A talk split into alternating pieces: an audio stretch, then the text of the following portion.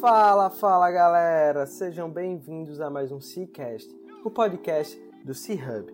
Eu sou Guilherme Oliveira, fundador e CEO do C-Hub Coworking, e estamos aqui em mais um episódio do nosso podcast. Nós acreditamos que um ecossistema conectado, ativo e forte é o caminho para construirmos um ambiente de negócio que todo empreendedor deseja estar inserido. Compartilhando informações e experiências, esperamos estar ajudando a todos que estão nessa missão conosco. E toda semana trazemos aqui um empreendedor que está disposto a colaborar conosco nessa missão. Antes de darmos start à nossa entrevista, gostaria de fazer um pedido. Para nos ajudar a levar esse conteúdo e outros para mais e mais pessoas, tira um print da tela do seu celular e compartilhe nas suas redes sociais. E não esquece de marcar arroba Isso vai ajudar a gente demais a chegar no ouvido de mais e mais pessoas. Simbora para mais um episódio.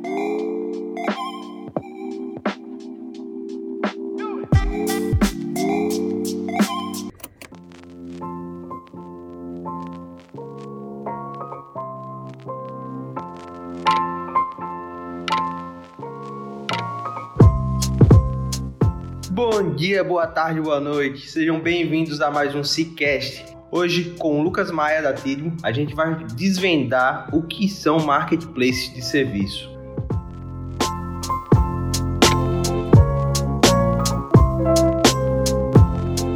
Lucas, muito obrigado por aceitar esse convite.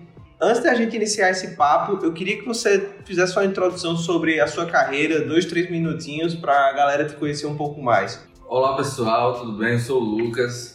É, em primeiro lugar, queria parabenizar a Guilherme pela iniciativa. O, de fato, o podcast é uma das coisas que eu acredito bastante e que eu acho que tem gerado muito valor para o nosso ecossistema, para a nossa comunidade.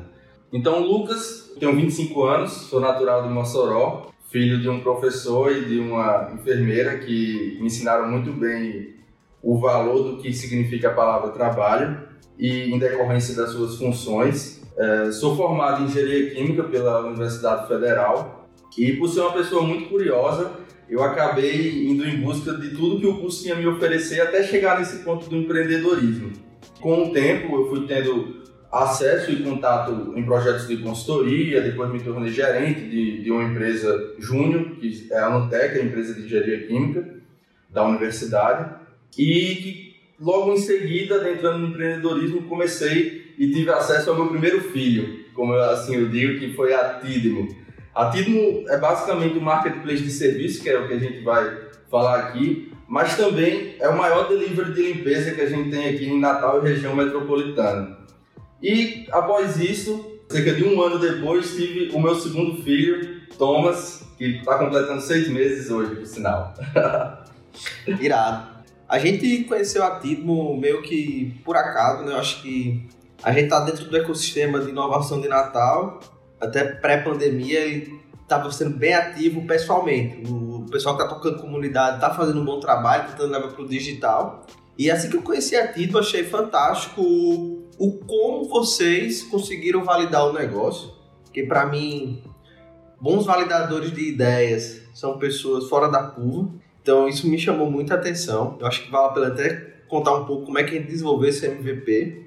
Mas antes de falar disso, eu queria trazer para o pessoal um pouco mais do conceito o que é marketplace de serviço. A gente tem o Uber que mudou o mundo mostrando esse modelo de negócio de uberização. Eles verbalizaram isso. E basicamente o que é que foi? Eles, eles destruíram o desemprego friccional com tecnologia. O que é desemprego friccional, para quem não conhece? Desemprego friccional é o desemprego causado pela falta de informação.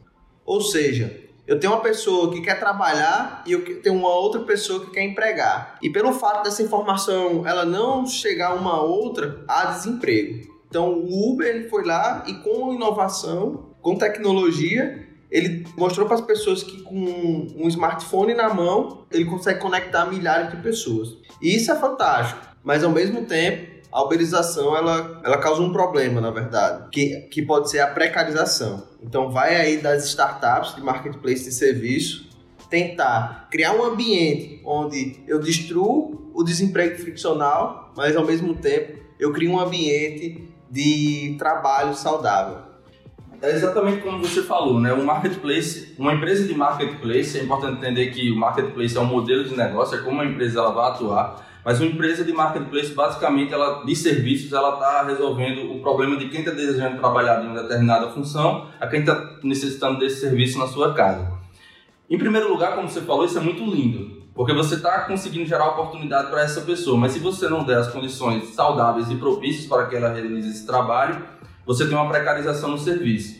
Se a gente for falar de motoristas de aplicativo, por exemplo, como você bem citou a Uber, mas existem outras empresas também, eles possuem corrida na hora que eles bem desejam, eles estão disponíveis para trabalhar, mas eles têm uma jornada de trabalho muito dura durante, ao longo do dia. Tem gente que trabalha 10, 12 horas e não tem nenhum benefício nem direito assegurado, porque o modelo de contratação, aí a gente já está entrando em outro, em outro âmbito, né, que seria essa parte mais de direitos, é, o modelo de contratação que ele tem hoje não garante nenhum benefício futuro. Então, ele está trabalhando de forma autônoma, mas ele não tem nenhuma, nenhuma segurança sobre o trabalho que ele está realizando. Qualquer coisa que vai acontecer no carro dele, qualquer acidente, se ele vai entregar comida, por exemplo, de bicicleta ou de moto, se ele tiver um acidente hoje em dia, é, é, ele tem um problema gravíssimo e muitas das vezes talvez a empresa não o ampare em cima disso. E além de todo o processo de formação, né? é, acaba que essas pessoas eles começam a realizar o trabalho e ficam muito operacionalizados a fazer sempre a mesma coisa. E não há um, uma jornada desse, desse prestador de serviço, que na minha opinião que é o mais importante, você formá-lo como cidadão, tanto pessoalmente como profissionalmente. Perfeito, acho que essa questão da jornada é um ponto muito importante. Até porque existe alguns outros marketplaces de serviço que o profissional vai chegar um momento que ele não vai conseguir mais desempenhar aquela atividade questão de saúde. E aí, esse cara ele fica inútil dentro da plataforma. Então, como é que a, as plataformas elas devem tratar essa jornada, né? Até de crescimento profissional dessas pessoas. Obviamente que a gente está falando de algo extremamente complexo, porque vai depender da vontade da pessoa aprender, tudo mais, o, o custo disso, como é que isso vai voltar para a plataforma, mas fica aí uma discussão futura sobre esse assunto. Mestre, eu queria entender um pouco como é que vocês validaram a Tidmo. Conta pra gente aí como é que vocês pensaram o MVP. Então, inicialmente, é, a gente teve a ideia em cima de uma demanda que a gente sofreu em um Réveillon. A gente tava passando um Réveillon na cidade de João Pessoa, eu e mais três amigos. A gente tava precisando de um serviço de encanador, inicialmente, e a gente não sabia onde encontrar. Isso foi no ano de 2017 para 2018. E a gente começou a refletir em Natal como é que as pessoas estavam lidando se não conhecessem o encanador, se não tivesse um número, se não perguntasse no grupo do condomínio e tivesse aquela pessoa para aquele momento que ela estava precisando de uma necessidade extrema. E aí a gente começou a estudar sobre esse domínio de marketplace de serviços e chegamos à conclusão que a faxina, que é o que a Tidmo faz hoje, são empresas de ambientes, né, tanto corporativos como residenciais, ela, ela era o que fazia mais sentido para a gente na época. Decidimos focar nesse serviço e adentrar. Quando a gente começou a estudar, a gente viu que existem muitas outras variáveis em torno desse tipo de serviço e de um, de um marketplace. De fato, a barreira de entrada não é muito alta, mas você precisa ter muita atenção. Então, a gente iniciou basicamente com Google Forms, o que faz a barreira de entrada ser baixa, é, onde os clientes poderiam simplesmente colocar as informações dele, falar ah, o dia que ele queria aquele serviço na casa dele e a gente em busca dos prestadores de serviço. Então, o nosso modelo de validação foi um custo zero total, assim, a gente basicamente fez um investimento com a logomarca da empresa e, e aí fomos atrás, ligando para pessoas que estavam a fim de trabalhar, começamos a jogar algumas campanhas online no orgânico mesmo. Uh, o nosso primeiro, a primeira vez que a gente veio trabalhar com tráfego pago já foi depois de um tempo que a empresa já começou a trazer algum, algum retorno. Então, inicialmente foi, foi bem orgânico, a gente saiu basicamente ligando para as pessoas, enfim, é, perguntando quem estava necessitando desse tipo de serviço, apresentando a empresa, passando a proposta e começamos a ter a, as primeiras validações. Irado. É bem interessante, né? Depois vocês passam para o Wix e agora está com um site bem melhor. Sim.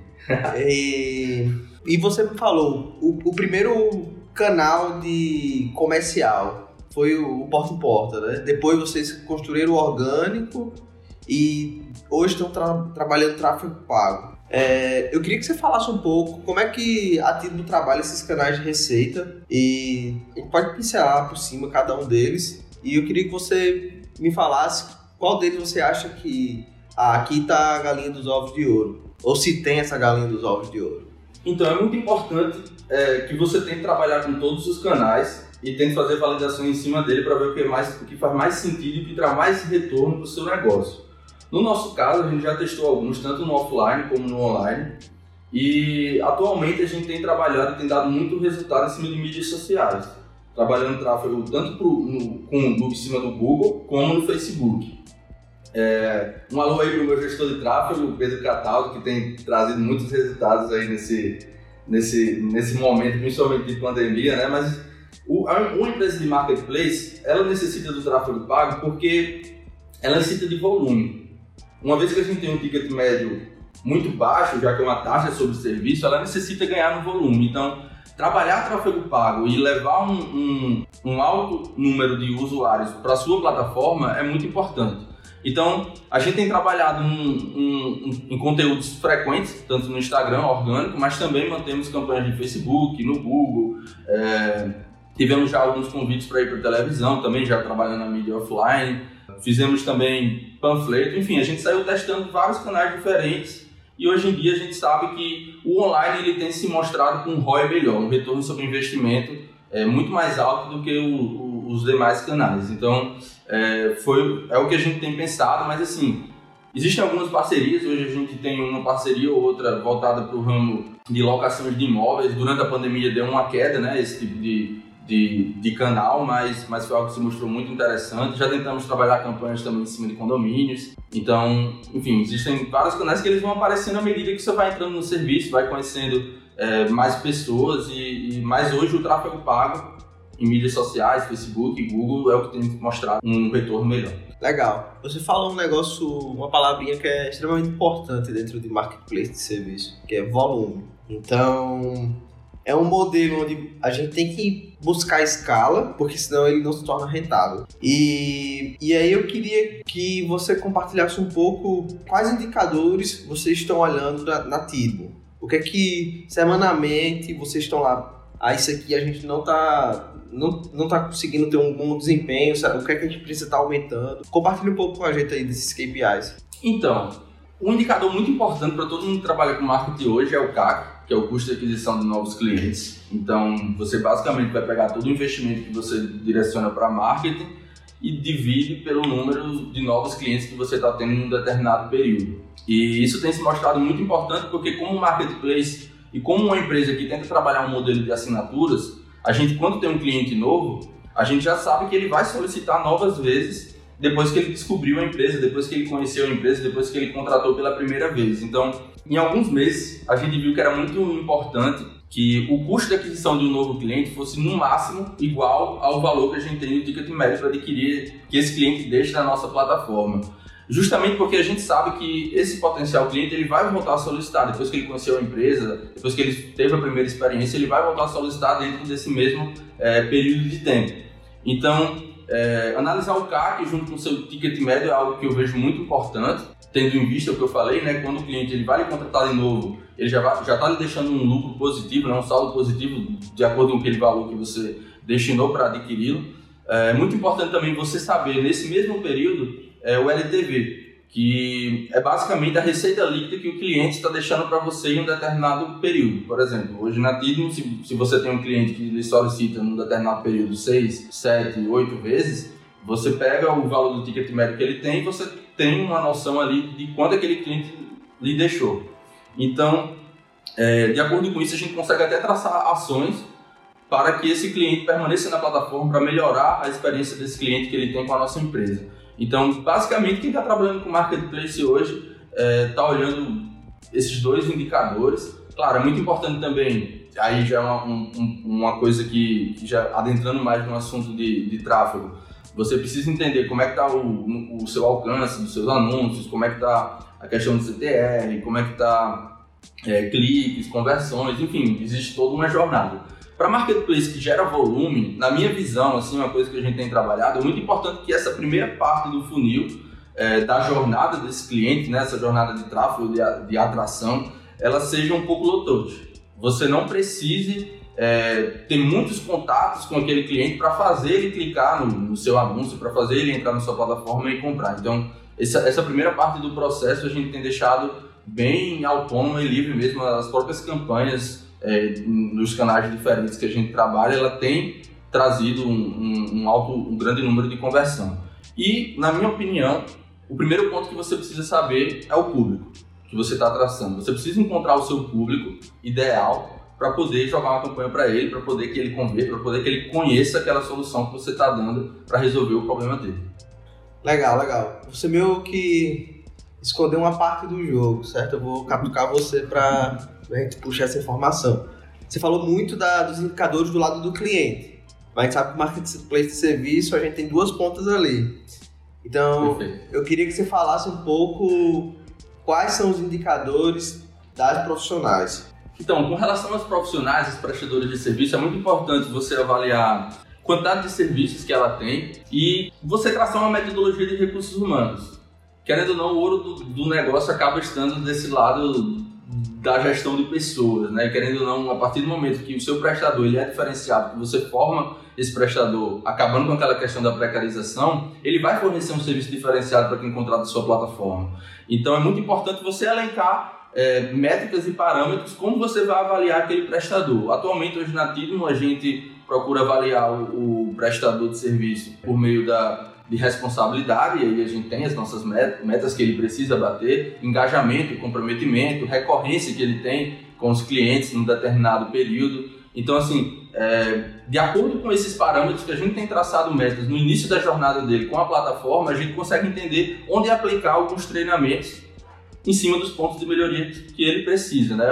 Essa parte de, de gestão de RH eu entendo que é algo muito específico para cada negócio. Você precisa entender bem a persona do seu prestador de serviço, elencar as métricas e a metodologia que você vai traçar e combinar com ele, né? Tentar traçar ações para que ele se engaje em cima da sua, da sua ideia, enfim, se engaje em cima da sua instituição e, e com isso que ele traga mais é, resultados. Outro ponto importante também que a gente viu que, já, que aí já não é não, não tem como hoje em dia a gente parametrizar, mas na empresa a gente busca tratar o prestador e entregar valor para ele de duas formas.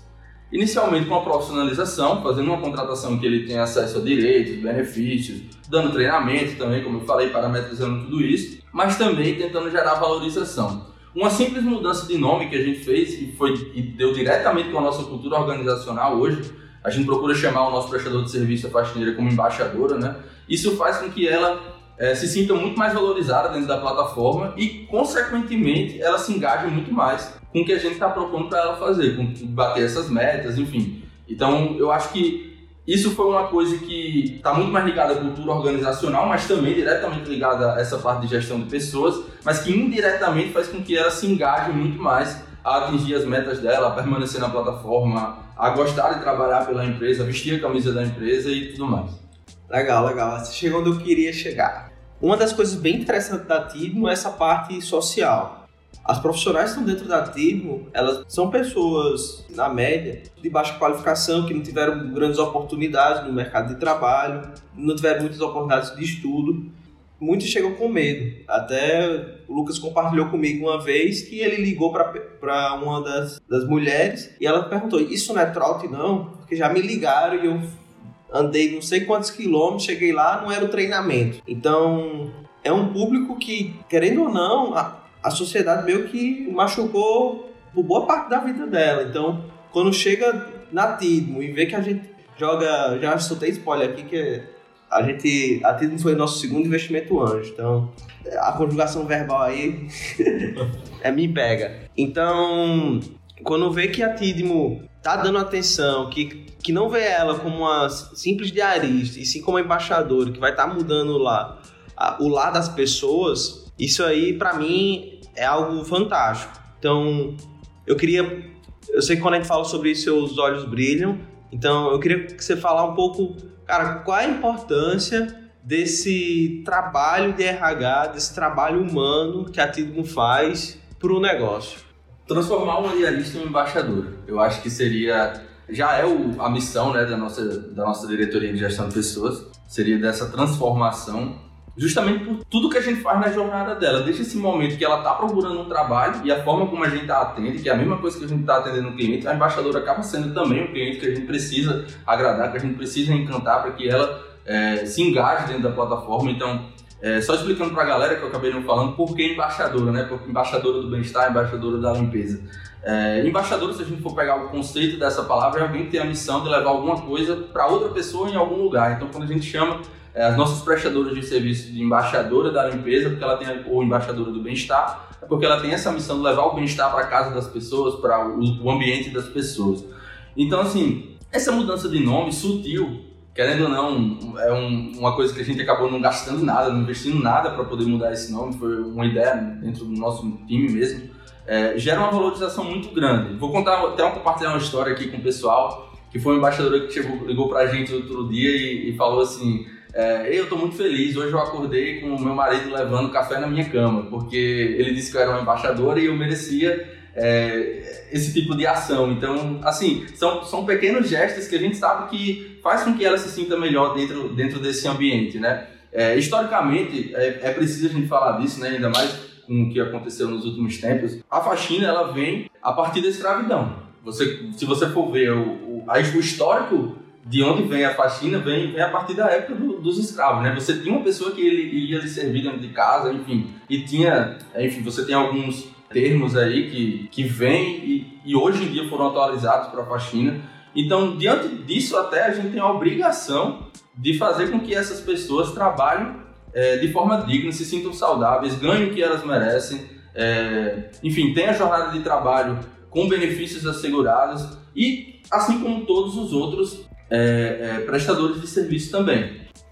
Mestre, e a respeito de expansão, como é que vocês estão vendo? Hoje vocês começaram atuando em Natal, é, com poucos serviços, até porque a tecnologia não permitia tanto hoje já tem uma tecnologia que consegue entregar escala, mas como é que vocês estão vendo os próximos passos? Então, dentro da situação atual de pandemia, a gente acabou que deu uma repensada nesse ponto de, de escala. Atualmente a TIT não está em operação, em fase de pré-escala. A gente está terminando a estruturação de alguns processos dentro da empresa, compondo uma parte do time também que a gente é, é, necessita.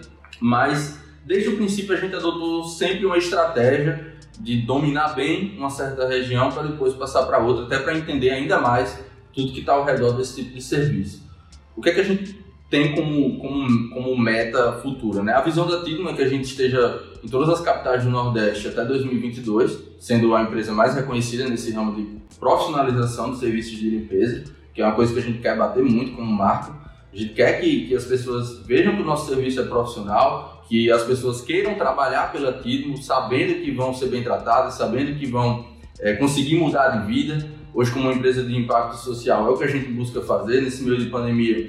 É, a gente buscou auxiliar todas as prestadoras de serviço que estão trabalhando pela plataforma, sejam elas do grupo de risco, o, é, fizemos campanha de lucro zero, durante uma semana todo o nosso lucro foi revertido para essas pessoas que, que não estão podendo trabalhar, não estão podendo sair de casa, não estão tendo renda, por mais que elas tiveram acesso ao auxílio emergencial, a gente faz uma contratação segura com que elas tiveram esse acesso. A gente viu que era importante também ajudar, fizemos campanhas também de cesta básica.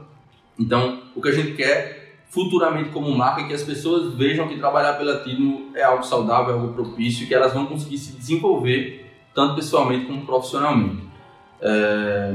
A nível estratégico também da empresa, a gente quer iniciar o nosso processo de expansão o mais breve possível. Assim que terminarmos todo o processo é, de estruturação, existem alguns pontos ainda da nossa tecnologia que estão em fase final para que a gente possa iniciar essa expansão. Bem também a composição de, de um time, a gente está aí à procura de uma pessoa para a parte de gestão de pessoas também, acho que, que é algo que está fazendo sentido para a gente. E nos próximos tempos, vocês vão ver aí, já tem até muitas pessoas no nosso Instagram que, vez ou outra, comenta quando é que vocês vão chegar aqui em João Pessoa, quando é que vocês vão chegar aqui em Recife, vez ou outra a gente recebe esse tipo de comentário na, no, no, nosso Instagram. Então, em breve, o mais breve possível, a gente vai estar realizando esse, esse processo de expansão. Legal, legal, estou ansioso para ver. Saindo um pouco da Tidmo, eu queria pegar a tua opinião a respeito de outros marketplaces de serviços. É, quem são os caras hoje que você vê que estão fazendo um bom trabalho a nível Brasil, até fora também, e contar um pouco aí do que é tipo, insights que vocês viram neles que você, putz, essa ideia aqui foi muito boa. Ah, cara, eu acho que, que pela similaridade, assim, até uma referência minha, é, é o Thales Gomes. Querendo ou não, aqui no Brasil, ele, ele iniciou muito bem com a Easy. Hoje em dia, ele está à frente de uma outra empresa de marketplace de serviço também, que é a Singun Delivery de, de Beleza, como ele mesmo chama. E, e tem sido uma referência muito grande para a gente, inclusive nesse ponto de expansão. Hoje em dia, é, analisando a Singu, eles só estão no Rio de Janeiro e em São Paulo. Então, assim, é, é, foi até uma estratégia que, que para a gente também faz sentido, a gente dominar bem aquele, aquela região, ter, se consolidar como marca ali naquele local para depois dar um próximo passo. Claro que eles estão em outro centro, né? um centro muito mais desenvolvido, um centro que tem muito mais pessoas ali, então não dá para segurar bem. Eu acho que, que, que, eles têm feito um trabalho muito bom, assim, principalmente é, vi, vi, no livro do, do próprio Tali Gomes, é, o, o que ele comenta que 80% inicialmente do, do, dos investimentos dele foi voltado para a parte de RH. Então isso dá um direcionamento muito bom que hoje em dia o marketplace de serviço, aquela questão do ovo e da galinha, né? Qual que você vai procurar primeiro? É, é, é o prestador de serviço ou é o cliente? Então talvez dê um direcionamento muito bom que você precise mesmo de fato investir nesse prestador de serviço que está chegando na sua plataforma. Legal. Outra empresa que até teve contato aqui no C-Hub, foi a 99 Taxi. Eles investem muito no profissional, é, eles, eles têm até, conversando com, com a equipe deles, eles têm um direcionamento para criar bastante ações para estar tá ajudando os motoristas. Então, é, eles distribuíram cestas básicas, distribuíram um álcool em gel, eu acho isso bem legal. E também, até na época, eles fizeram uma semana, cara, de momentos de relaxamento dos motoristas. Então, eles pegaram um espaço gigante e, e alguns motoristas tiveram acesso a isso. Então, dá pra ver que tipo, o direcionamento é realmente cuidar desses profissionais. Então, não necessariamente. Cara, não é porque eu tô te dando trabalho que. Uhum é isso, entendeu? É. Essa mentalidade eu vejo que, que muitas startups, muitas empresas vêm vem mudando bastante, né? Essa questão de criação de cultura organizacional, na minha visão, é, acaba sendo é um ponto muito importante que leva a você valorizar aquelas pessoas que estão ali também. É, mas esse investimento, nesse caso da, da 99 Taxi, né?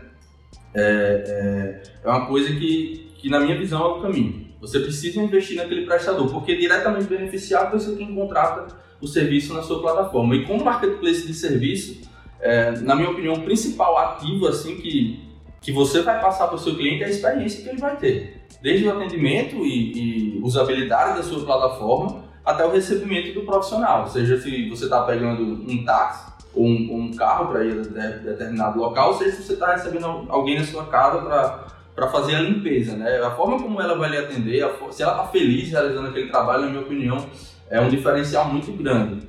E, e isso está diretamente ligado à qualidade do serviço que ela vai prestar, de atendimento, qualidade do serviço, enfim, serviço pós-venda. E aí você pode traçar várias ações. Como empresa de marketplace, como eu já falei aqui, eu acho que você tem que tratar o seu prestador de serviço não como um funcionário, mas como uma pessoa que também é motor da sua empresa. Então, é muito importante também você tentar encantá-lo da mesma forma que você procura encantar um cliente. Então, perfeito. Verdade. É...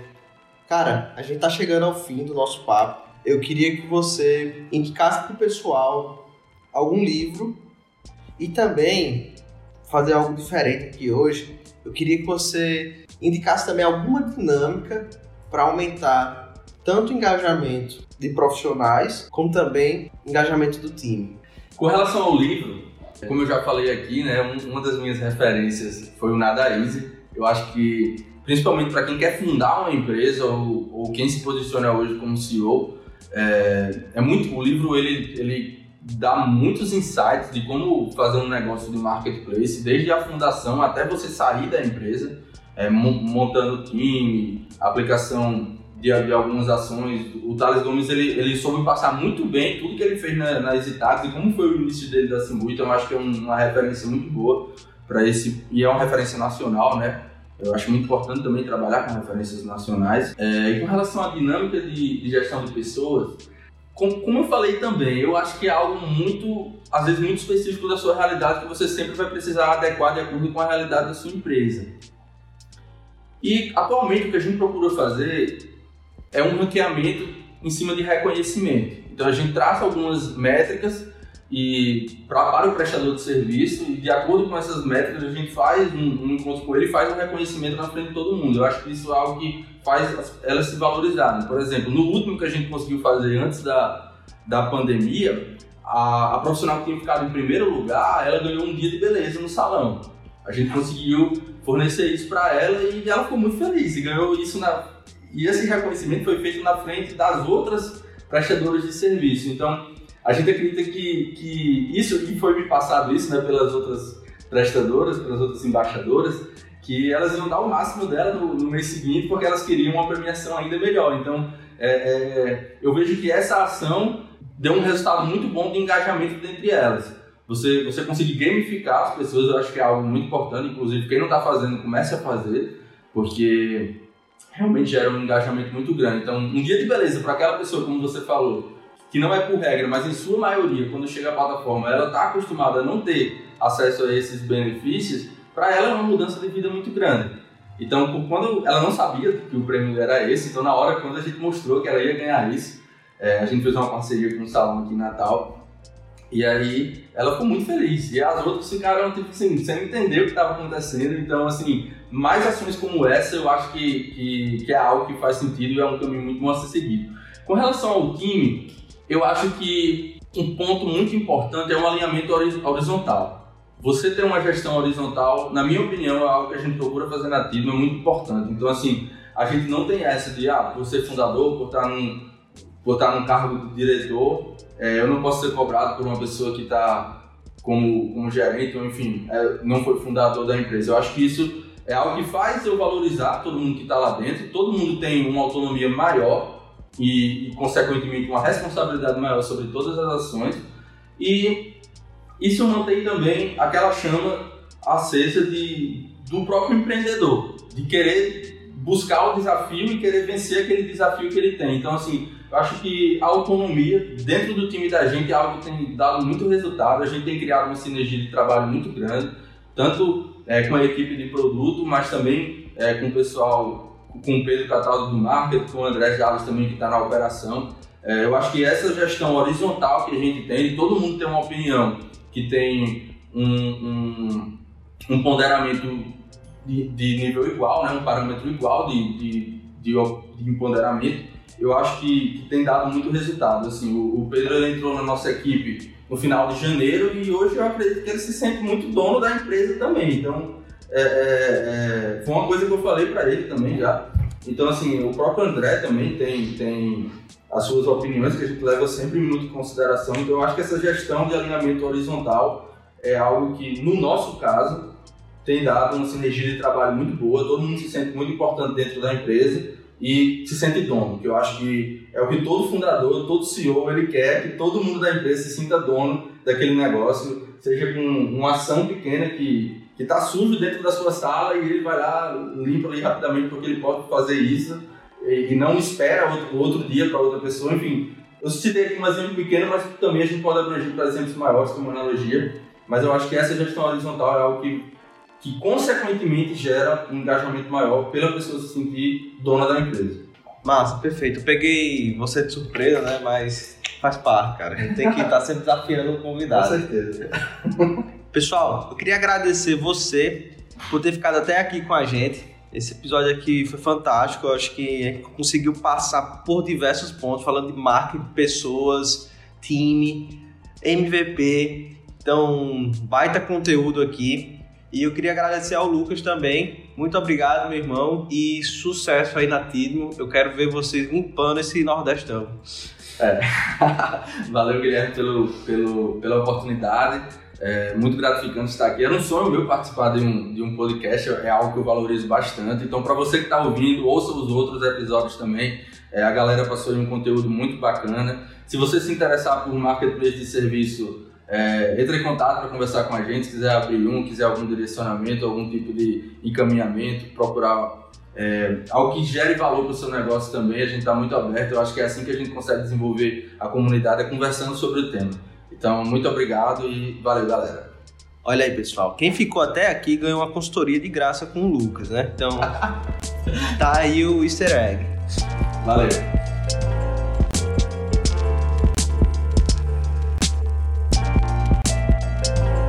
Este foi mais um episódio do Cicast e fico muito feliz por você ter ficado com a gente até aqui.